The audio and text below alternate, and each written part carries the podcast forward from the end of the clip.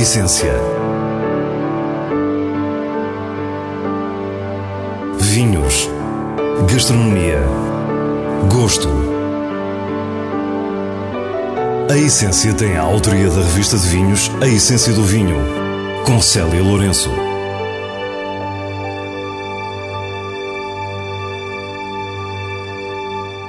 Boa noite. No início desta Semana Santa propomos uma viagem ao universo do vinho do Porto. Primeiro à fascinante Ramos Pinto, depois para descobrir a recuperação do Prado de Sável Fumado do Douro com a Poça Júnior. As sugestões para a sua garrafeira e os vinhos de bolso completam o programa. Fique para o que é realmente essencial. Estamos com Jorge Rosas, administrador-geral da Ramos Pinto, e não resistimos a pedir-lhe que nos desfie um pouco das memórias de Adriano, seu tio bisavô, que em 1880 criou a empresa. Nós estamos aqui na sede social da, da Ramos Pinto, na, na, Avenida Ramos Pinto, um edifício com 313 anos. O Adriano Ramos Pinto, quando fundou a empresa, apenas com 21 anos, olhou para o mercado e viu, constatou que os dois maiores mercados de exportação da altura eram o Reino Unido e o Brasil. O Reino Unido era dominado pelas marcas que têm nomes ingleses uh, e, portanto, para uma casa com nome português era difícil entrar, à, estamos a falar no século XIX, entrar nesses mercados. E, portanto, ele decidiu concentrar-se no mercado brasileiro, mas com uma ideia absolutamente revolucionária para a altura. A inovação era exportar os seus vinhos do Porto já engarrafados em alternativa às habituais barricas. Para isso, escolheu os melhores materiais e fornecedores da Europa. As garrafas eram feitas na Alemanha, as cápsulas eram feitas na Holanda, os rótulos eram todos feitos pelos maiores artistas, maiores designers da altura em Paris, as rolhas, obviamente, eram portuguesas. Adriano era um homem com uma visão extraordinária que o levou a desenvolver técnicas de vendas muito específicas para o mercado que pretendia conquistar. Resolveu uh, concentrar-se no mercado brasileiro, uh, vendendo o seu vinho uh, entre duas a três vezes mais caro que a concorrência, mas com o seu próprio nome na garrafa. e, portanto, Ramos Pinto rapidamente, que isso é uma coisa absolutamente extraordinária, aqui em cerca de 10, 15 anos, a Ramos Pinto passou do zero para 50% de cota de mercado no Brasil, vendendo um vinho três vezes mais caro do que os vinhos da concorrência. Adriano tinha um vinho de grande qualidade com um packaging estudado para um mercado específico. Este conjunto ficou completo com os famosos cartazes. Uma publicidade absolutamente genial feita pelos maiores artistas da época, não é? Ele ia com muita frequência a Paris, fazer estes cartazes de arte nova, que nós agora temos aqui no nosso museu esta coleção magnífica de, de cartazes que ajudavam a promover os seus vinhos. Há um imaginário associado a Ramos Pinto que nos transporta para o ambiente parisiense da Belle Époque, com toda a sua estética e temática da sensualidade a que o Brasil não estava muito habituado, como é o caso de um painel criado para uma exposição no Rio de Janeiro que foi censurado. Nós temos a sorte de termos os arquivos todos da empresa desde o século XIX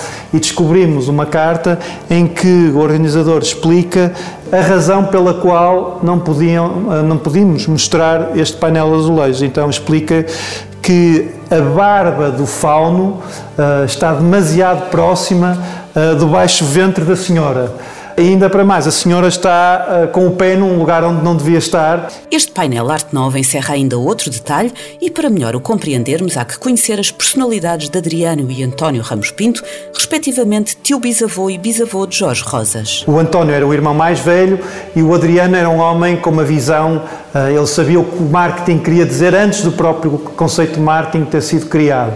Eh, e, portanto, era um homem que vivia à frente do seu tempo e o António Ramos Pinto era um homem mais com os pés no chão, eh, mais ligado à área financeira, administrativa e, portanto, acalmava um bocadinho os ímpetos do irmão Adriano. Além da criatividade, percebemos o sentido do humor de Adriano. Resolveu pôr a cara do irmão no fauno, que era o vice-presidente da, da empresa. Portanto, imaginem o que é isto hoje já seria algo de bastante uh, chocante, não é? Ver o vice-presidente de uma empresa nestas figuras. Imaginam o que é que isto era há 100 anos atrás, num país como em Portugal ou no Brasil. Como esta, existem inúmeras obras de arte e histórias que se distribuem pelos dois museus da Casa Ramos Pinto. O primeiro, onde nos encontramos, em Gaia, e o segundo no Douro, na Quinta de Erva Moura. Portanto, a Ramos Pinto sempre, desde o início da sua fundação, esteve sempre ligada uh, à arte.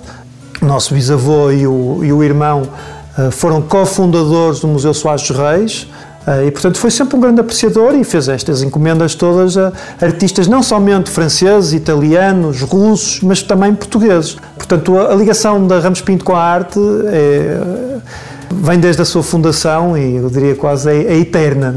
Mas a Ramos Pinto não se resume a Adriano. Os seus descendentes têm vindo a marcar a empresa com uma obsessão pela terra e pela inovação na viticultura que fez escola por toda a região do Douro. Pode parecer uma verdade lá para Alice, mas nós sempre acreditamos que o vinho faz-se na vinha. Uh, e isto não é uma coisa nova, aliás, não foi à toa que o meu pai sempre foi um grande estudioso das castas e começou o estudo das castas no Douro, que depois foi um estudo seguido pelo meu primo João Nicolau de Almeida, implementou os novos, a mecanização no Douro, que foi fundamental para a sobrevivência da região, no início com os patamares e depois com a vinha ao alto. Fomos os primeiros a plantar vinhas em vertical mecanizadas. A família é proprietária de 250 hectares de vinha, distribuídos por quatro quintas, e a investigação esteve sempre presente. O pai de Jorge, o mítico senhor do Douro, José Rosas, passou o testemunho diretamente ao sobrinho, João Nicolau de Almeida, também ele uma referência na enologia duriense. Nós fomos a primeira casa a pensar nos vinhos de denominação de origem controlada de ouro de raiz. Fomos a primeira empresa a plantar uma vinha, a pensar no DOC de ouro. Foi algo que começamos a pensar já na década de 80 e o primeiro vinho comercializado foi o das Quintas de 1990, que hoje em dia é um grande clássico e que é distribuído em, em cerca de 100 países no mundo. Jorge Rosas assumiu a direção-geral da empresa com a reforma de João Nicolau de Almeida há cerca de quatro anos. Com ele tem a sua prima, Ana Rosas, master blender de todos os vinhos do Porto da Ramos Pinto, com quem estaremos num próximo programa para entrar na magia da sua sala de provas. Por agora e para terminar, Jorge diz-nos que a atual geração pretende fechar um círculo. Como? Respeitando genuinamente o ambiente, voltando à mistura de castas na vinha, valorizando as vinhas velhas, estudando as parcelas e continuando o legado único do seu pai, José Rosas. O Douro, é uma, sendo uma região muito difícil, muito complicada, o Douro é a maior região do mundo de viticultura de montanha. A segunda região está muito longe da, da área do, do Douro. É uma região com rendimentos por hectares baixíssimos, produtividades muito baixas e, portanto, um custos de produção muito elevados. Uh, e, portanto, só a qualidade é que é a solução para, para a salvação de, uma região como o Douro. Não, não há outro caminho. E para fazer qualidade tem que haver inovação, tem que haver pesquisa, tem que haver. Uh, e felizmente hoje vimos outras empresas também né, nessa senda de, de fazer pesquisa, porque é a única solução que o Douro tem.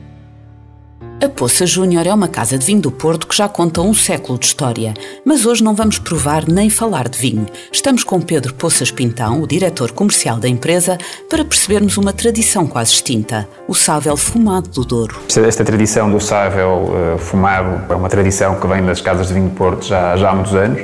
Eh, eu já tinha ouvido o meu pai contar, contar histórias sobre, sobre esta receita. Eu próprio já tinha provado algumas vezes, porque há, há alguns restaurantes que ainda vão fazendo de vez em quando e vendem, e vendem o sábado já fumado.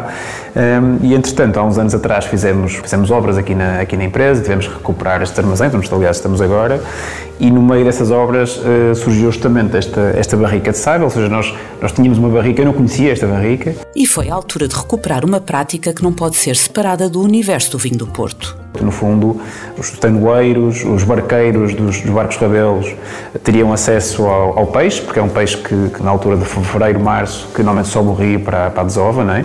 e portanto uh, teriam acesso ao peixe, teriam acesso às barricas, teriam acesso ao serrim. Uh, seria também de certeza na altura uma, uma forma uh, prática de, de conservação e portanto crê-se que as origens estarão aí. Mas esta tradição foi desaparecendo e Pedro fala-nos das causas prováveis. Imagino que seja, por um lado, a própria população do sável tem vindo a diminuir, não é? hoje em dia acho que é um peixe já com, não sei se é em risco, mas já perto disso.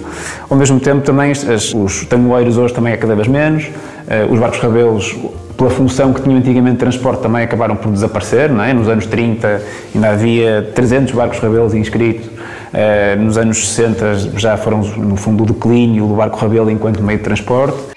Com todo este contexto a apontar para o inevitável desaparecimento, a verdade é que não aconteceu e aqui estamos nós, em 2021, com uma barrica de sável à nossa frente.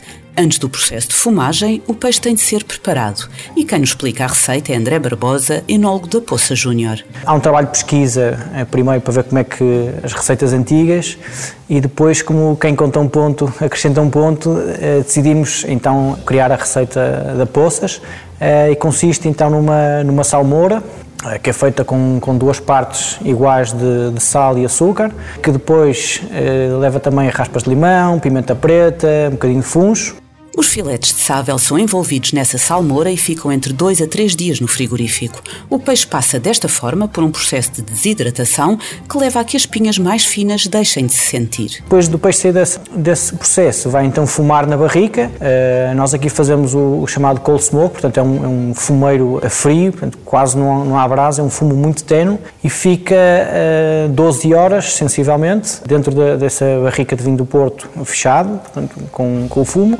Quando sai da barrica, o sável é envolvido em película para o fumo penetrar bem na carne. Um, e temos uma, uma textura uh, de gordura do, do próprio peixe uh, que acrescenta essa esse fumo do serrim de, das, das, barricas de, de, vinho do Porto. Percebemos então que um dos elementos-chave é o serrim destas tanuarias. Exatamente, nós aqui utilizamos então um, um serrim que é raspas dos, dos, arranjos que fazemos aqui nas nossas, nas nossas pipas de vinho do Porto. Portanto, são o interior das, das aduelas que contém um bocadinho dos açúcares e, e a parte concentrada do, do estágio do vinho do Porto cai nesse, nesse serrim eh, e é isso que dá um fumado característico e muito, muito intenso este, este peixe. O sável fumado é cortado em fatias muito finas e o sucesso é garantido. Tanto o aspecto como o sabor deste peixe estão perfeitamente alinhados com o gosto e as tendências atuais, o que nos leva a uma última questão para Pedro Pintão para quando alargar a divulgação a quem visita a Poças? Hoje em dia eu acho que está a haver de alguma forma um regresso às tradições. As tradições eh, foram-se perdendo de alguma forma, até se, pensarmos um bocado na gastronomia, havia uma série de tradições até de sal, restaurante, que foram, foram-se perdendo. As pessoas querem recuperar essa, essa parte histórica, acho que, acho que dá um certo conforto é, espiritual quase. Portanto, acho que sim, acho que pode ser uma ideia interessante, de facto, aqui no, na altura certa, porque não fazer aqui uma, uma demonstração de como é que se faz uma filmagem do saco, claro que sim. E agora conhecemos as sugestões do diretor da revista de vinhos, Nuno Pires, para o tradicional cabrito ou borrego da Páscoa, onde elegância é a palavra de ordem. Escolhas com os selos altamente recomendado e boa compra da revista. Quinta do Piloto Carrafeira 2012 é um castelão de élite, produzido em Palmela para homenagear o fundador da casa. Depois do estágio em Barrica, esperou seis anos para o conhecermos. E está um senhor, fino e elegante, já com aromas de evolução moldados pelo tempo e final sedutor um vinho altamente recomendado. Casa Cadaval Trincadeira Preta 2017 é produzido na região do Tejo a partir de vinhas velhas. É um grande exemplo da casta com a subtileza e elegância dos grandes. Com incrível leveza na atitude, é um tinto democrático e uma boa compra nos Vinhos de Bolso voltamos a Ramos Pinto com o livro Adriano Ramos Pinto Vinhos e Arte, onde pode descobrir tudo o que aqui lhe contamos e muito mais acerca desta Casa de Vinho do Porto. Imagens dos magníficos cartazes, rótulos e obras de arte, cronologia e história da empresa, com particular detalhe no fascinante e criativo Adriano.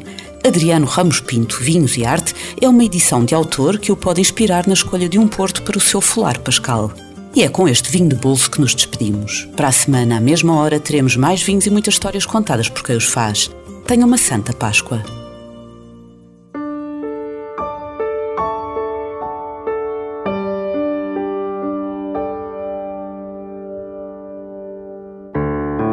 A essência. Vinhos. Gastronomia. Gosto a Essência tem a autoria da revista de vinhos A Essência do Vinho, com Célia Lourenço.